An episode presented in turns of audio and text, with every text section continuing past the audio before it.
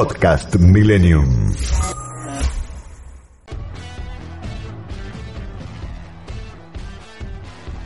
Hola, ¿qué tal? Muy buenas tardes. Bienvenidos a esta sobremesa de domingo, como hacemos habitualmente. Falta una semanita nomás ¿eh? para las elecciones y ya arrancamos con esta ronda de entrevistas para eh, conocer un poquito más a los candidatos, las propuestas y en este caso vamos a recibir a Gisela Marciota, candidata del Frente de Todos aquí en la capital, en una lista que encabeza Leandro Santoro. ¿Cómo estás, Gisela? Tanto tiempo. Hola, ¿qué tal, Diego? ¿Cómo te va tanto tiempo? Bien. ¿Vos, todo bien? Bien, muy bien. Acá, como a las corridas un poco, pero bien. Sí, agotador, ¿no? Bueno, vos ya hiciste campaña, ¿no? No es que te, te estás sorprendiendo, ¿sabes de qué se trata?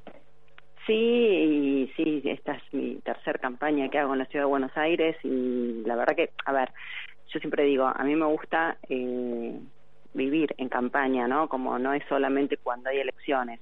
Es cierto que cuando hay elecciones todo es un poco más intenso, pero en realidad la, verdadera forma de poder, por ejemplo, yo soy actualmente diputada, la verdadera forma de estar cerca y, y, saber cuáles son esos problemas que hay que resolver, cuáles son las leyes que se necesitan, y todo eso es estando muy cerca de la gente.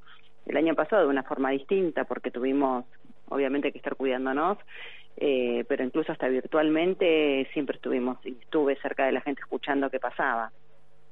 ¿Sabes qué me interesa esto que decís? Porque tengo la sensación, por ahí me equivoco, ¿no? Pero hay una agenda que es la que, la que de alguna manera imponen los medios, y yo creo, tengo la percepción que hay otra agenda que es eso que te dice la gente cuando vos caminás mm. y recorres. ¿Cuál, ¿Cuál sería esa agenda? ¿Qué es, ¿Qué es lo que estás escuchando en la calle?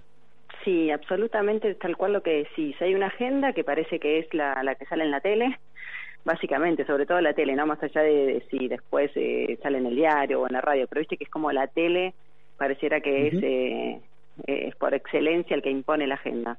Eh, y después sí, es la verdad, la verdad es la realidad y la realidad te la da el contacto con los vecinos. Yo voy a hablarte de lo que a mí me pasa con la ciudad de Buenos Aires, ¿no? Cuando yo hablo con los vecinos, las personas todas que viven acá. Después sé que hay otras problemáticas a nivel nacional, algunas coinciden. Hay una preocupación en la ciudad muy grande por la seguridad, hay una preocupación muy grande en la ciudad por la falta de espacios verdes. Incluso esta necesidad de espacios verdes se vio reflejada en la movilización que generó todo el tema Costa Salguero, ¿no? Que, que nosotros como, como frente, desde el frente de todos, tomamos esa bandera para defender ese espacio, para que se convierta en un espacio verde, en un negocio inmobiliario. Pero nosotros como fuerza política tomamos esa bandera, pero la verdad que después hubo una movilización que no tiene que ver con militancia partidaria, que no tiene que ver con ser parte del frente de todos. Los vecinos y vecinas que se acercaban a las mesas que son del frente de todos, para recolectar esas firmas que necesitamos para ponerle el freno a, a este negocio de la reta, no eran eh, necesariamente simpatizantes nuestros, ¿entendés? Y eso fue muy fuerte, porque yo dije, bueno, esto es una necesidad transversal, el tema de espacios verdes es una necesidad transversal, el tema de la seguridad es una preocupación transversal también en la Ciudad de Buenos Aires. Y esos son puntos que te los van dando cuando vos estás con ellos. Y después hay cosas muy específicas de barrios, por ejemplo, viste la, la, zona de Flores, Floresta, esa zona estaba muy preocupada en su momento por el tema de los parquímetros que iba a instalar la reta en la puerta de la vereda de su casa. Barrios donde la gente llegaba y dejaba el auto y entraba a su casa, dormía el otro día, salía, iba a trabajar y tenía el auto en la vereda, eso iba a estar privatizado de alguna manera, ¿no? Iba a tener que pagar para estacionar en la puerta de la casa. Bueno, eso está aprobado, ¿no? Problemáticas. Este, eso está, está parado, no quiere decir que post elecciones no se retome, porque hay cosas que se paran cuando hay elecciones. Sí. Vos sabés que tocaste a ver varios temas que me interesan. Vamos por arranco por este último que dijiste. Eh, claro, yo vivo en un barrio, me crucé a la red y le dije, ¿por qué yo tengo que pagar? No, vos quédate tranquilo porque si vos vivís ahí, a vos, no al vecino, al que vive ahí, que tiene residencia ahí, eh, puede estacionar dentro de los 200 metros cuadrados y no se le cobra nada. Le digo, bueno, pero yo quiero visitar a mis viejos que viven a 20 cuadras. Quiero ir con el auto, no puedo ir con el auto. O sea, no hay posibilidad porque para ir a visitar con mis viejos, si voy con el auto, tengo que pagar si estaciono ahí. Digo, empiezan a haber algunos problemas y estamos hablando de barrios. Bueno, eso por eso te decía, después están las problemáticas estas focales que tienen que ver con un barrio específico como estamos hablando ahora, ¿no? Y eso que vos decías que te decía, no, no vas a pagar porque, bueno, para no pagar, vas a tener que hacer un trámite. O sea, te está complicando la vida, digamos. No es, o sea, porque vos vas a tener que demostrar que vivís ahí y tenés que hacer un trámite para tener después un certificado para poner en tu auto para que cuando pase la grúa no te lleve el auto y no te olvides ese certificado de ponerlo sobre el vidrio. Eh, y, después tenés todo el tiempo ahí, ¿no? Sí, no, pero aparte el, tema de tener que hacer un trámite, ¿por qué? Si vos viviste toda la vida ahí, siempre estacionaste el auto, pagás los impuestos. Ya con pagar impuestos, digo, podrías estacionar el auto en la puerta de tu casa. Y no, solo visitar a tus viejos, tus viejos quieren venir, tus amigos quieren venir, ahora que empezamos a lo mejor a salir de la pandemia y podemos empezar a, a, hacer actividades sociales adentro de la casa y en la plaza, es un tema y es una preocupación grande de los vecinos en algunos barrios. Es un tema. Voy a los otros temas, ¿no? Eh, tomé este último, el estacionamiento, porque vivo en, cerca de la zona que vos estás marcando este, y tengo esas, tengo esas dificultades futuras, digamos, que está planteando eh, la reta. Pero tocaste dos temas que a mí me interesan en particular. Uno es el tema de la inseguridad. Yo este, eh, me vuelvo loco cuando en los graphs de los televisores todo el tiempo ponen con urbano violento, con urbano peligroso, hay una estigmatización. No quiere decir que, digamos, no haya episodios de violencia en el conurbano, porque los hay y muchos. Pero nunca vi un graph que diga ciudad de Buenos Aires violenta, ciudad de Buenos Aires peligrosa. Y lo cierto es que, mira, el otro día hicimos un jueguito en, en un programa de radio, no en esta radio, en otra, que estamos, éramos cinco en el estudio, y cada uno había sufrido un episodio de robo en los últimos cuatro o cinco meses, de distinta índole, alguno una rueda del auto, otro un celular. Viste, es una cosa como cotidiana y da la sensación como que en Buenos Aires esas cosas no pasan, ni pasan en otro lado. Pero vos hablas con la gente y todo el mundo le pasó algo. Bueno, y esto que vos decís es eh, no pasa o pareciera que no pasa porque no está en la agenda de los medios. Y no está en la agenda de los medios, y a mí me parece preocupante. Por un lado, porque sabemos blindaje, la reta, pauta, bueno, todo eso sabemos que existe y que es real y que se gasta y se, gasta mucho más desde el gobierno de la Ciudad de Buenos Aires en eso que en hacer escuelas. Eso ya lo sabemos. Ahora, hay algo peor, y es que se naturaliza, porque también en los medios, digo, más allá de la pauta, hay un tema, desde lo digo como periodista, ¿no? Eh, que, que se termina naturalizando como el delito menor. Bueno, robo de celulares, bueno, sí, ya sabemos, se roban celulares. Entonces deja de ser impactante contar que robaron celulares. Y, es grave cuando se empieza a naturalizar ese, ese tipo de delito, porque primero, eh, la calidad de vida está alterada, porque si vos salís a la calle sabiendo que te puede pasar, que te roban el celular, que te arranquen la cartera en la esquina en un semáforo, que salís de un banco y tenés miedo de la salidera. Sí, todo eso te afecta a tu calidad de vida, te sube los niveles de estrés, un montón de, cosas que hacen que la calidad de vida se vea deteriorada. Y encima lo naturalizamos, porque decimos, bueno, Sí, tal cual, tal cual. Mira, eh, yo pensaba, vos sos más joven que yo, pero eh, voy a decir un discurso que va a sonar como medio viejo, pero es cierto que eh, en mi juventud se jugaba en la vereda, las plazas no tenían rejas, vos estacionabas el auto y no tenías que sacar el estéreo y mirar para los costados. No, debo ser mucho más joven que vos, porque eh, yo vivía en Caballito, en, Cachimayo, entre Wolfin y Valle, y nosotros a los 10, 11 años, 10 y 11 años, mi hijo hoy tiene 11, no lo dejo en la vereda solo, ni loca. Nosotros bajábamos a la vereda y jugábamos a la escondida en la vereda, la mancha a la vereda, bajábamos a jugar en carnaval con las bombitas de agua, o sea, en caballito. Ahora, sí.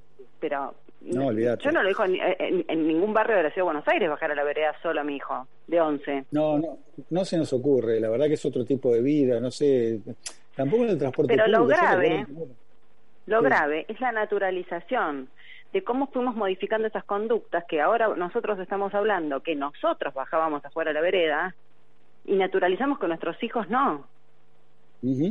Exacto. Eso es lo grave. Exacto.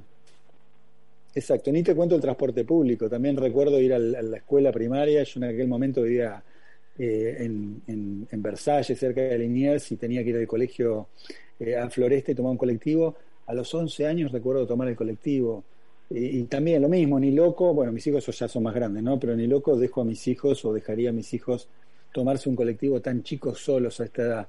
Porque bueno, nada, me da la sensación que, la inseguridad nos rodea, pero efectivamente lo, naturalizamos. Pero quiero pasar al otro tema para, para ir, este, digamos, cumpliendo objetivos de esta conversación antes que se nos vaya el tiempo que me parece súper interesante que, me hablaste del tema ambiental.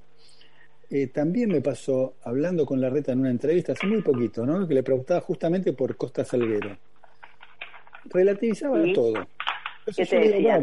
Hubo una audiencia, una audiencia, hubo eh, 7.000 personas, fue récord. De esas 7.000 personas, más del 90% se expresaron en, contra. de este proceso. No, no, me dice, hubo de todo. Hubo de todo, no, 90 y pico se expresó. Este, y tiene una argumentación donde él hace todo un conteo de este, lo que ha hecho y lo vende y lo presenta como un avance en términos de eh, más verde en la ciudad de Buenos Aires, donde incluye, por ejemplo, qué sé yo, el Paseo del Bajo, que por tener el nombre de paseo se piensa o la gente debe imaginar, supongo yo, o eso cree la reta, que hay verde, y la verdad que es todo cemento, más bien todo lo contrario, uno lo que ve es un avance del desarrollo inmobiliario, y esto es evidente. Sí, eso no solo hace falta recorrer un poco la ciudad, eh, sino que, bueno, cualquiera que, que, digo, no hace falta transitarla, digo, cualquiera que vive y donde vivas, eh, sabes, excepto Palermo, ponele que tiene, la verdad que tiene espacios verdes enormes y ahí es donde eh, se ven las desigualdades ¿no? de la ciudad, ¿no? porque Palermo tiene 14 metros cuadrados de espacio verde por habitante, cuando tenés Balvanera, que tenés una baldosa, viste, de 10 centímetros por habitante. Entonces, además, hay una desigualdad profunda respecto de eso y eh, no hay política con una perspectiva ambiental, que hoy digo, la perspectiva ambiental hoy llegó para quedarse. Es como cuando hablamos de perspectiva de género para hacer política pública. Hoy la perspectiva ambiental eh, debería ser transversal también a todas las áreas de gobierno de un gobierno nacional y, en este caso estamos hablando de un gobierno de la Ciudad de Buenos Aires. Eh, Si no tomamos conciencia de eso, lo que estamos hipotecando profundamente es el presente que ya está alterado y vamos camino a, empeorar. Entonces, digo, hay que tomar eso como política de Estado. Y, claramente el gobierno ciudad no lo tiene ese compromiso. Sabemos que tenía una ley de basura cero que nunca cumplió.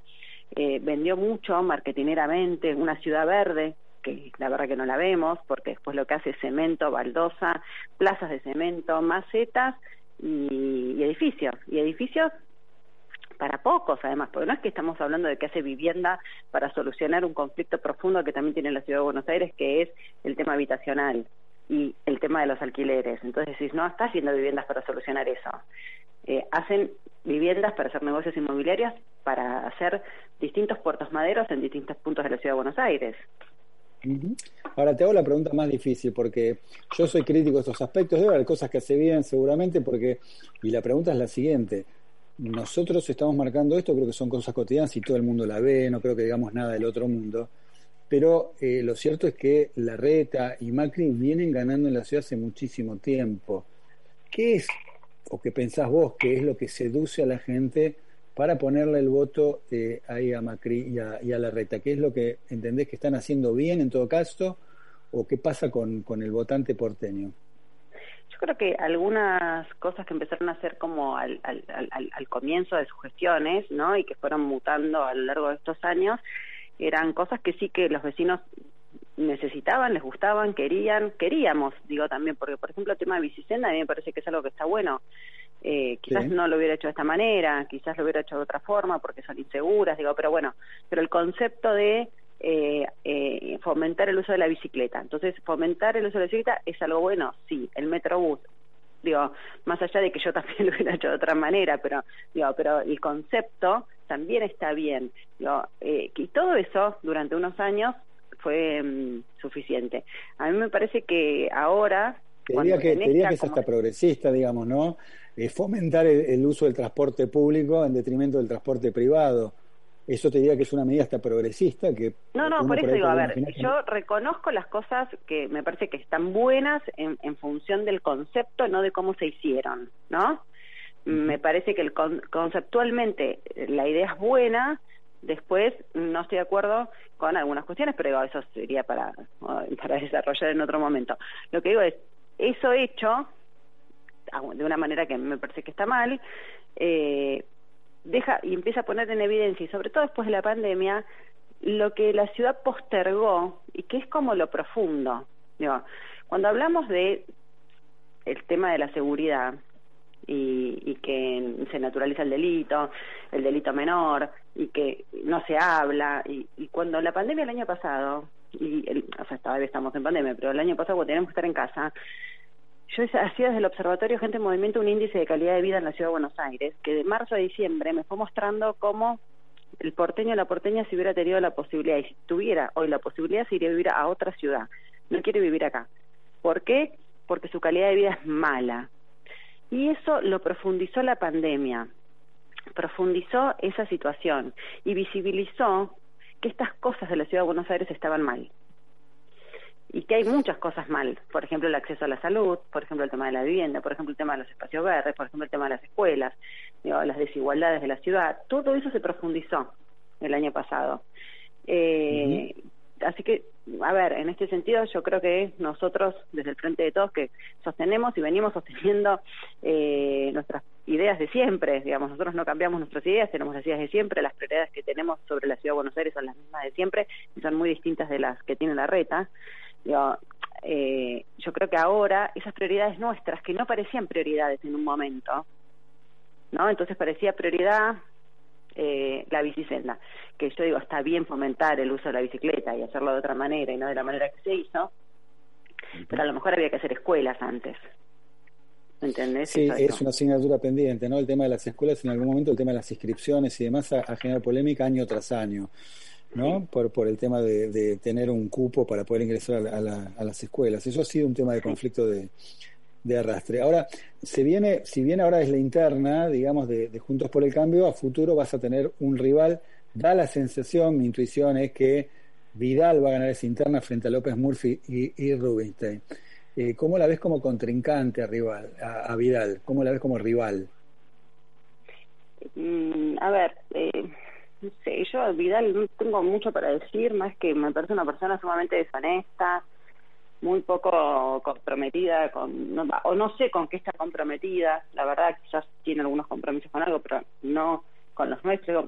No sé no no no era como que no tengo mucho para decir de Vidal más que lo que lo que se ve. No tienen es, representa un proyecto que no tiene nada que ver con el nuestro. Claramente eh, nada le da igual desde qué distrito desde qué lugar desde dónde juega para defender esos intereses, eh, que no son los de la mayoría. ¿Le da igual o hay alguna razón que vos puedes decodificar? No, yo creo que le da igual porque no tiene un compromiso... No, yo creo que para empezar le da igual porque no tiene un compromiso genuino con nada ni con nadie.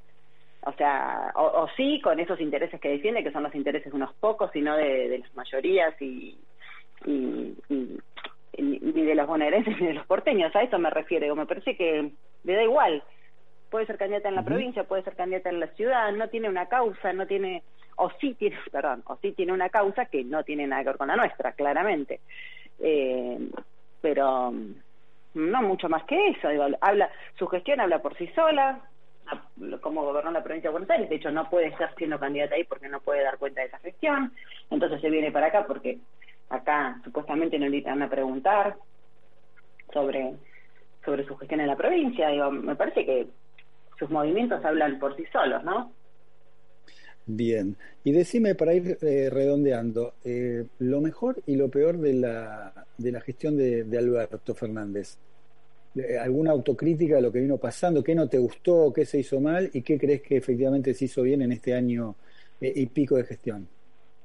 Bueno, a ver, lo primero que tengo que destacar es cómo se puso al frente con el tema de la pandemia, el tema de, del COVID, que no estaba previsto en nuestra plataforma electoral del 2019, como no estaba previsto en ninguna parte del planeta, obviamente, y, y cómo se pudo robustecer el sistema sanitario, cómo, cómo se dio prioridad a la salud y cómo empezamos a generar los respiradores en Argentina para que cada hospital tenga un respirador, para que cada argentino o argentina fuera atendido en caso de necesitarlo y tuviera su cama y tuviera su respirador en caso de necesitarlo. Eso me parece que fue central. También destaco que a pesar de la pandemia, el gobierno siguió adelante conteniendo las consecuencias económicas de la pandemia y seguimos adelante gestionando desde el Congreso Nacional con un montón de leyes que pudimos sancionar y avanzar en nuestra agenda, no a la velocidad que nos hubiera gustado ir porque obviamente la, la pandemia nos hizo ir como caminar más, más despacio, ¿no? Para ponernos de pie. Pero todo eso siguió funcionando. Digo, tenemos un montón de leyes, incluso de ampliación de derechos, como es una política de Estado del Frente de Todos, eh, generando la interrupción voluntaria del embarazo, la ley de los mil días, la ley de cupo laboral travesti trans, la ley de equidad de medios. Bueno, avanzamos legislativamente eh, muchísimo a pesar de la pandemia. Después no me gustó eh, el caso de, del Ministerio de Salud y las vacunas, no me gustó, pero en eso coincidimos supongo que todos y todas, a nadie le gustó ese, ese, episodio que fue desagradable para, para todos y para todas y tampoco me gustó la foto. Bien, la foto del cumpleaños, ¿no? Esto último del cumpleaños de Fabiola. Exacto.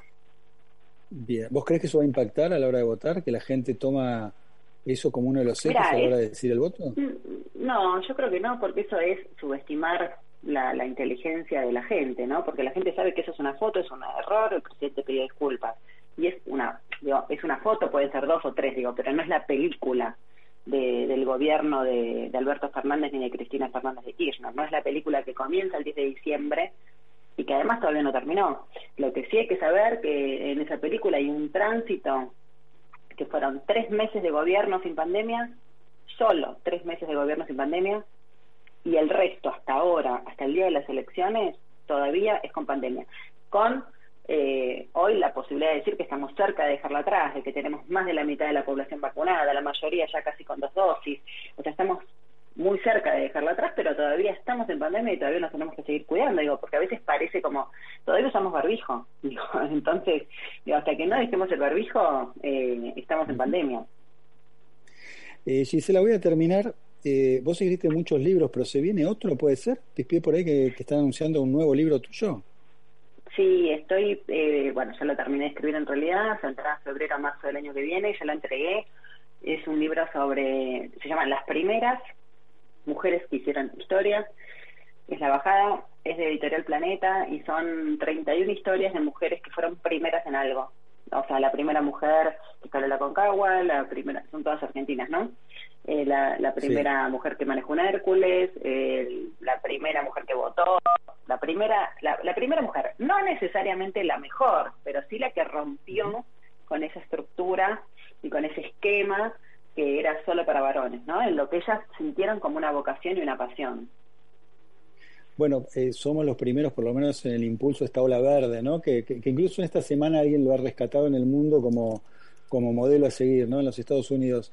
Eh, ya que metiste el tema, digamos, no lo puedo evitar antes del cierre, ¿qué, qué faltaría en términos de derechos de, de, género? Se avanzó muchísimo, pero ¿cuál es el siguiente paso? ¿no? Estamos con el tema de la interrupción voluntaria del embarazo que mencionabas vos, eh, el cupo femenino, trans.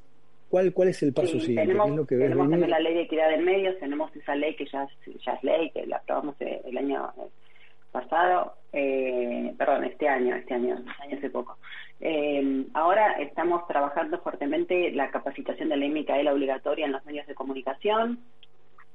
Eh, estamos uh -huh. avanzando sobre eso. A ver, en lo que hay que avanzar, eh, vinculado a lo que tiene que ver con, con eh, no, no sé si solo la lucha feminista, pero sí, porque somos las que la llevamos adelante, ¿no? Pero es la erradicación de la violencia por razones de género. Eso es la causa. Fundamental. Ese es el mm. tema, ¿no? Es eh, erradicar esa violencia. Erradicar esa violencia que termina con eh, la máxima expresión de esa violencia, que es el femicidio, pero que tenemos que erradicar las violencias cotidianas, las de todos los días, la microviolencia, la diferencia salarial, el tema de las tareas de cuidado que siguen recayendo sobre nosotras, el que todavía tenemos que demostrar mucho más para ocupar determinados lugares que los varones, o tenemos que dar determinadas explicaciones de por qué estamos en esos lugares.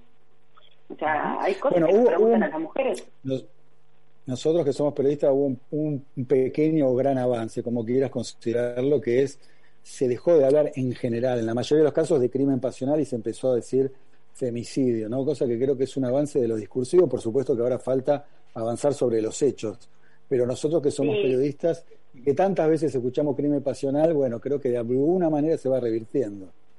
Sí, eso se modificó a partir no solo de los discursivos, sino de lo legisla eh, legislativo, ¿no? Porque se modificó el Código Penal y comenzó a ser tipificado ese crimen eh, como femicidio, ¿no? Entonces, eh, hasta hasta judicialmente y, y legalmente, uh -huh. ¿no? Se, se, se, modificó y a partir de ahí empezamos a hablar como corresponde.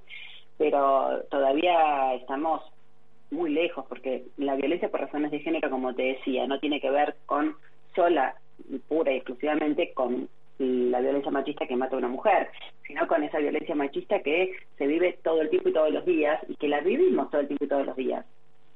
Eh, las mujeres y que la desconstrucción nuestra también en no naturalizar eso va a hacer que también se vaya eh, caminando ese, a ese camino de la erradicación y llegar algún día, que yo creo que ese es el objetivo, llegar a esa sociedad de la equidad, ¿no? Que es lo que buscamos. Bueno, otro día te convoco para hablar de estos micro episodios que terminan consolidando esta, esta digamos, cultura machista y que de alguna manera hay que, que erradicar. Pero se nos fue el tiempo. Eh, te agradezco que tengas éxito en la, en la elección y bueno, nos volveremos a encontrar. Dale, muchísimas gracias Diego, muy muy bueno que podamos eh, conversar, charlar, porque la verdad que, que, que, hace bien. Gracias Gisela, te mando, te mando un abrazo. Hasta luego, chau. Chau, chau. Ahí estaba ¿eh? Gisela Marciota, que es eh, precandidata del Frente de, de Todos. Eh, bueno, en la lista que encabeza Leandro Santoro. Vamos a ir a la música, eh, vamos de alguna manera a la efeméride musical que tenemos habitualmente en esta sobremesa, porque un día como hoy, pero desde el año 1946, nacía Freddie Mercury. Y de Freddie Mercury y de Queen vamos a escuchar el show debe seguir.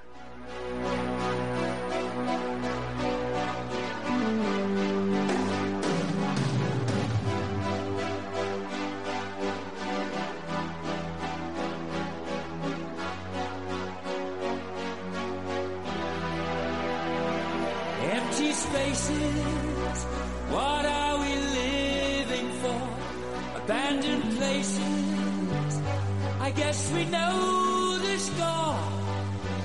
On and on. Does anybody know what we are looking for? Another hero. Another mindless crime. Behind the curtain.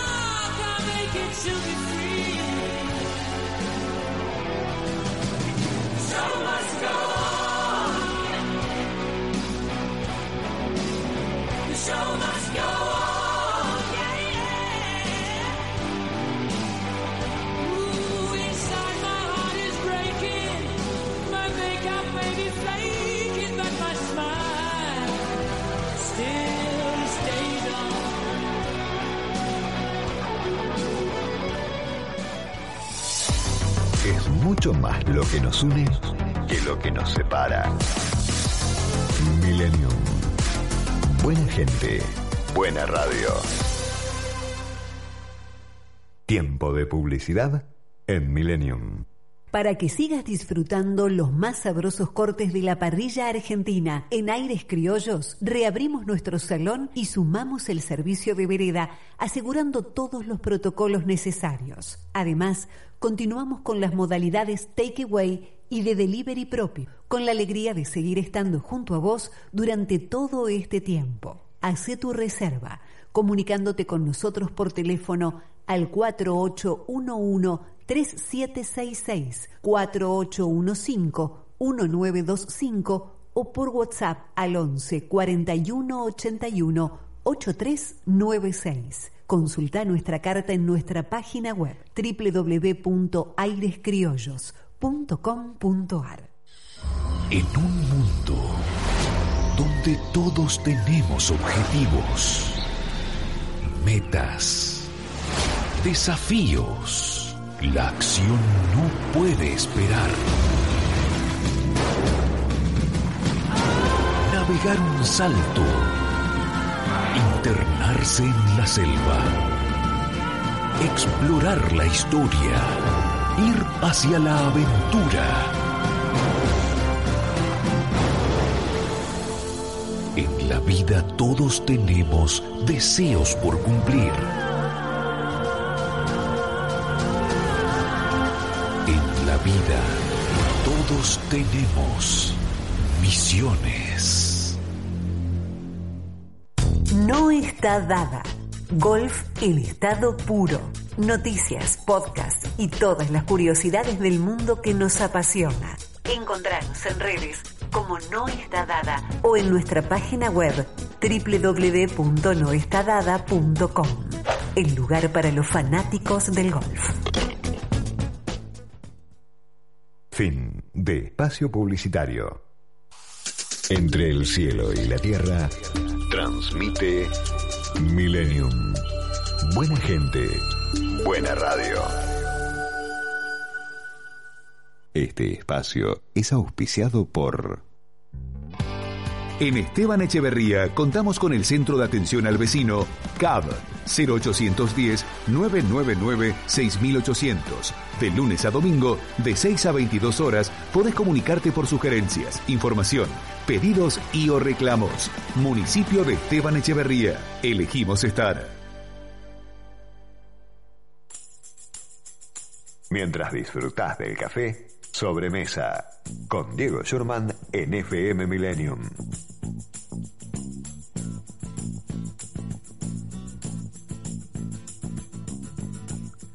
Bien, bueno, pasó el bloque de esta entrevista a Gisela Marciota, una de las eh, precandidatas para la elección de la próxima semana. En las PASO, en las primarias, en la lista de Leandro Santoro, pero vamos a dar vuelta a la página, vamos a hablar de un tema que siempre está vigente, que tiene que ver con la corrupción estructural, ¿eh? ni más ni menos, y de esto nos va a hablar Hugo Alconada Mom, un colega, periodista del Diario de la Nación, un gran investigador, que abunda sobre muchos temas que todos sospechamos, eh, pero nunca terminamos de comprobar, y él, con sus investigaciones, ha avanzado y ha hecho que la justicia este, avanzara precisamente, valga la redundancia, en estos, en estos tipos de, de ilícitos. eh, ilícitos de guantes blancos, como se dice. Bueno, en este caso se refiere a los periodistas que callan, a los fiscales que cajonean, a los jueces que prescriben expedientes, a los empresarios eh, que no compiten, sino que cartelizan, a los sindicalistas que negocian para no hacer huelga, y qué es lo que hacen para no hacer huelga. Bueno, todo, pero todo esto que lo explica en esta charla súper interesante que dio Hugo Alconada Mon. Lo escuchamos.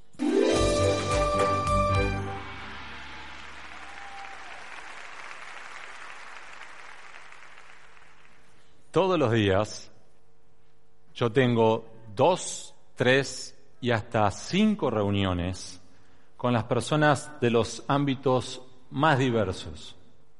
Jueces, narcotraficantes, políticos, empresarios y la chismosa de tu barrio. Sí, la chismosa de tu barrio habla conmigo. Ese es mi trabajo, porque yo busco información, pero una información muy específica, que es sobre los delincuentes de cuello blanco, los expertos en la corrupción, el lavado, el narcotráfico, el fraude corporativo, los llamados delincuentes de cuello blanco que se visten así. No se visten como en las series de televisión. Todos los días, por esto, me tengo que reunir además y hablo con mis editores, porque tenemos que cruzar información y tratar de separar lo que son datos de versiones. Y esto es bastante más difícil de lo que parece, porque les garantizo que la realidad en este país supera la ficción. Solo en esta vida paralela es que, por ejemplo, es posible que uno de los más grandes operadores judiciales de los últimos 25 años reciba a sus invitados, sea para hablar de un gobierno o de otro, en el quincho de su casa, rodeado de dos pósters, una caja de vidrio y un persuasor. Póster número uno, Al Pacino en cara cortada. Póster número dos, Marlon Brando en El Padrino. Caja de vidrio con un teléfono celular dorado. ¿Recuerdan los viejitos, los zapitos? Que cuando le preguntás te dice, ese era el teléfono celular que yo solo usaba con el número uno. El día que el número uno murió, decidí que este teléfono no se podía volver a tocar. Y el persuasor es un bate de aluminio de un metro veinte que él mismo aclara que es para que si alguno de sus invitados se desubica, ponerlo en orden. Este señor es apenas uno de los que se mueven por los sótanos de la Argentina. En estos sótanos es donde yo trabajo. En estos sótanos, de hecho, aclaro que este hombre no es ni siquiera de los más bravos, ¿eh? Pero en estos sótanos se definen algunos de los asuntos más graves y sensibles de la vida institucional de la Argentina de los últimos 25 o 30 años. Y es allí, en lugares como este, donde se guardan algunos de los secretos más incómodos del poder. Les voy a contar uno. En la Argentina, si vos, vos, vos, vos, cualquiera quiere competir por la presidencia, va a necesitar 100 millones de dólares. Repito la cifra, sí, son 100 millones de dólares. Bueno, dice, es muchísimo. Si querés competir para intendente de Escobar o de La Plata, necesitas entre 500 mil dólares y un millón. En algunas ciudades, el comprar tu puesto para el tercer lugar en la lista de concejales de una ciudad mediana cuesta 100 mil dólares. Y aclaro algo, esto lo saben todos, ¿eh? Esto no es algo que es muy difícil de conseguir. Lo saben los políticos, lo saben los empresarios, lo saben los narcos, lo saben todos. De hecho, como lo saben también los organismos de control que deberían controlar. Por eso, el año que viene nosotros vamos a encarar una campaña presidencial. Salvo que o la economía o alguna reforma legislativa de último momento o que las investigaciones judiciales que ahora tenemos en marcha modifiquen esto, todo aquel que quiera competir por la presidencia, llegar a la Casa Rosada, necesita 100 millones de dólares. Por eso es que solemos definir al financiamiento electoral como el pecado original de la política. Arrancaste pecando. Vos podés tener muy buenas intenciones, grandes ideas, los pies los vas a tener que llenar de barro. ¿Qué significa esto en la práctica? Que por arriba de la superficie podés tener candidatos que compiten entre sí, debaten, y por debajo de la superficie podés tener que un candidato financie la campaña de otro porque le muerde votos a su principal contendiente. Y este, que no es estúpido, a su vez financia la campaña de otro para morderle votos a su principal rival. Del mismo modo que otra verdad incómoda del poder es que como se necesitan fortunas y fortunas que a su vez si cumplís con la legislación vigente no podés recaudar esos 100 millones de dólares, tenés que pedir que la inmensa mayoría del dinero, se calcula que el 90%, sea negro. ¿Esto qué lleva a su vez? Que necesitas cash y necesitas valijeros. Del otro lado, ¿Quiénes son los que ponen el dinero? Primero, empresarios. Algunos de los grandes empresarios que ahora estamos viendo desfilar por tribunales. Y muchos de ellos, aclaro, como no pueden sacar fondos de sus balances, lo que hacen es ofrecer pago en especie. ¿Qué significa esto? Vos venís y pedís 500 mil dólares. No te puedo dar, tengo una fábrica de empanadas. Te ofrezco, yo te doy las empanadas para todos los actos de campaña en todos los lugares donde yo tengo una sucursal. El que tiene o fabrica autos, te entrega autos. El que fabrica o distribuye celulares, te entrega los teléfonos celulares para tu campaña. Esto es una realidad de los sótanos. Ustedes me pueden estar diciendo, bueno, ¿y en qué se gastan estos, por ejemplo, 100 millones de dólares? Y por otro lado, ¿estos son los únicos? No, porque tenés empresarios que apuestan por los candidatos como si fueran caballos de carrera. Apuesto por el primero, pero al mismo tiempo por el segundo, y por la duda que salte la banca, también por el tercero. Y no solamente los empresarios, la policía, por ejemplo, muchas veces prepara bolsos de la recaudación ilegal y los entrega. ¿Para qué? Para generar un compromiso de vuelta. Ahora yo sé que vos sabés. Y es mutuo. Y los narcos, cada elección están llegando más lejos y más alto. Y por el lado de los gastos, dos son los grandes rubros cuando hablamos nosotros con los equipos de campaña fuera de micrófono y hablamos en serio. El primero, la impresión de boletas electorales y los fiscales. El segundo, los periodistas y los medios de comunicación. Rubro 1.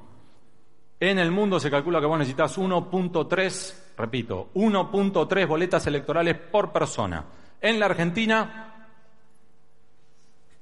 5, porque te las roban. Con una combinación adicional, si te roban las boletas, vos tenés que estar preparando todos los fiscales.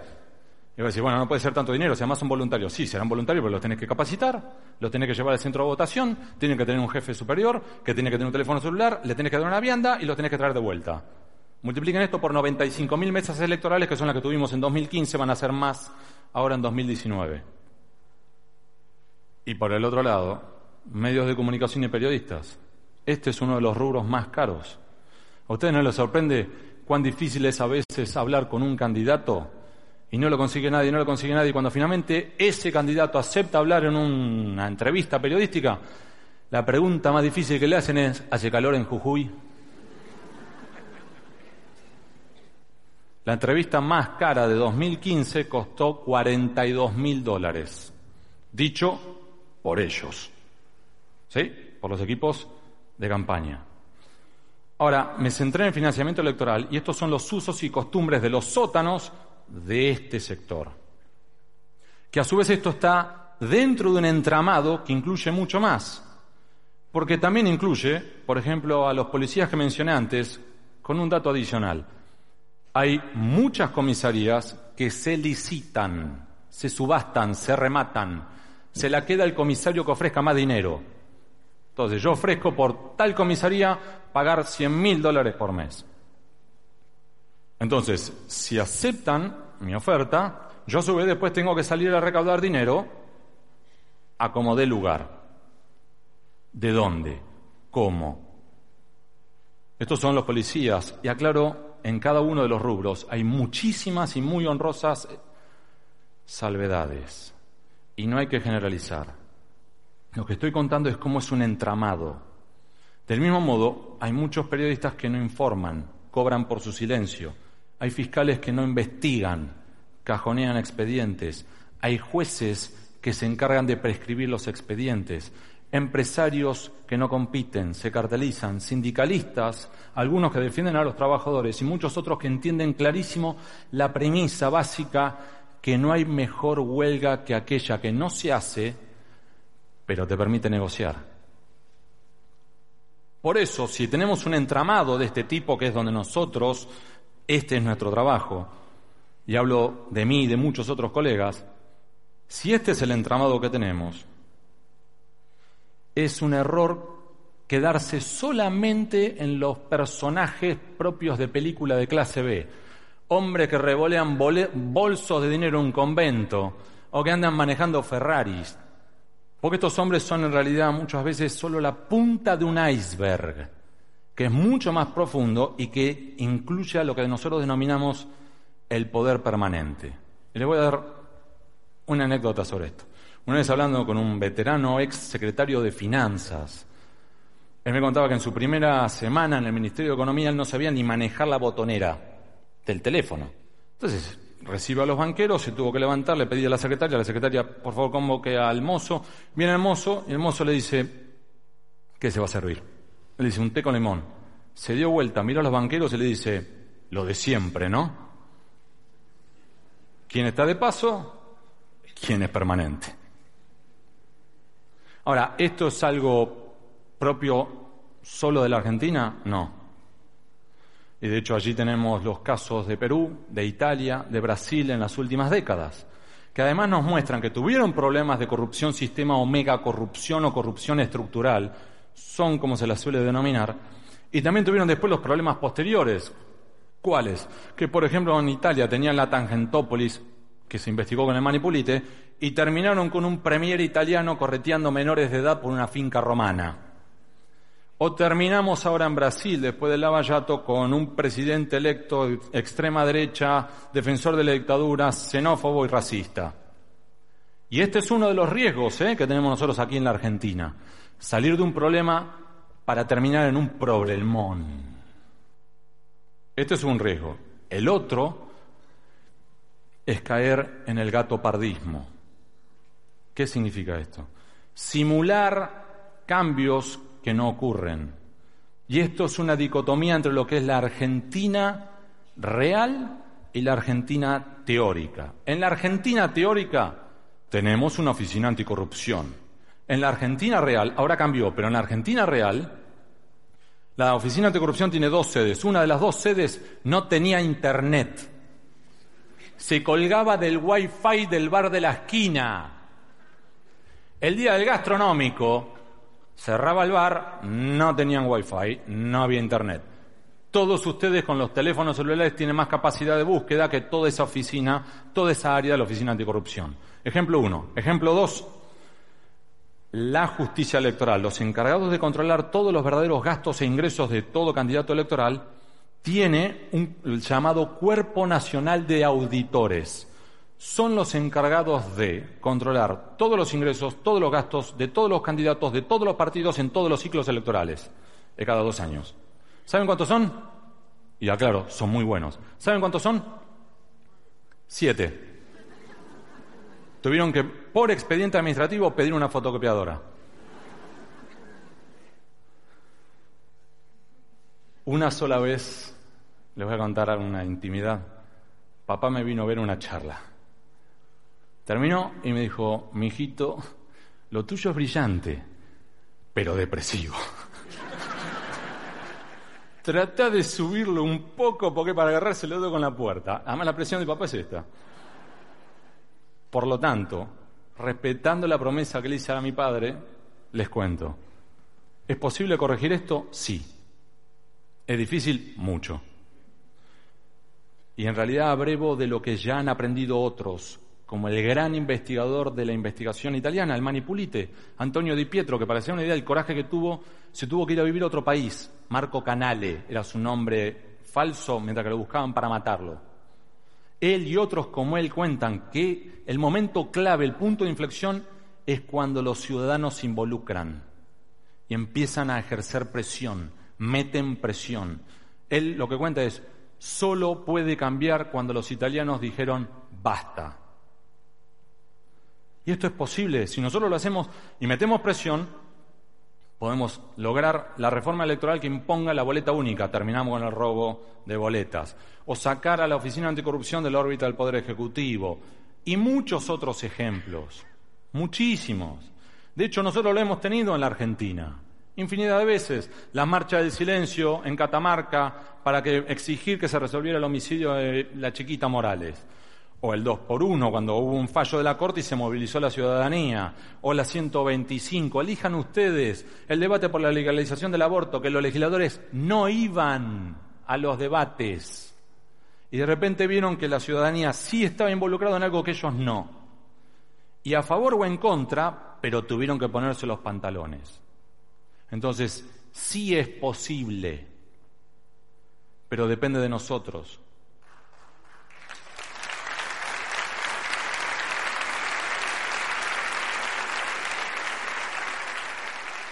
porque va a depender de nosotros y va a depender de meter mucha presión, es que es clave el esfuerzo cotidiano.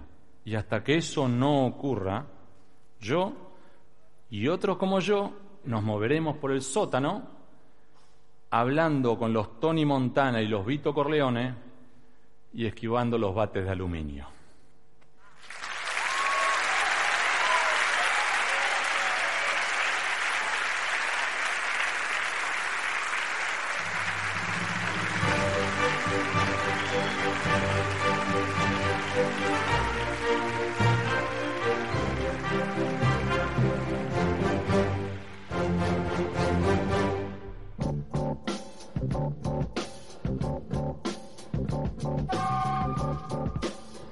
Bien, y nos vamos a ir despidiendo, lo vamos a hacer con un tema como lo hacemos habitualmente, en este caso el tributo de George Michael a Freddie Mercury, más eh, ni menos, y vamos a agradecerle también, como hacemos siempre, a nuestro equipo, a todo nuestro equipo, en este caso en la operación técnica, a Alejandra Lescarbora, al señor Valentín Ferreira, eh, que hace producción y también está en las redes, por supuesto a María Paula Grieco, también en la producción periodística de este programa, a Leandro Gordín en la musicalización y a Guillermo Falcón y Santiago Ponlecica, que nos permite estar al aire todos los domingos para compartir con ustedes esta sobremesa. Nos reencontramos la semana que viene. Chao. Podcast Millennium.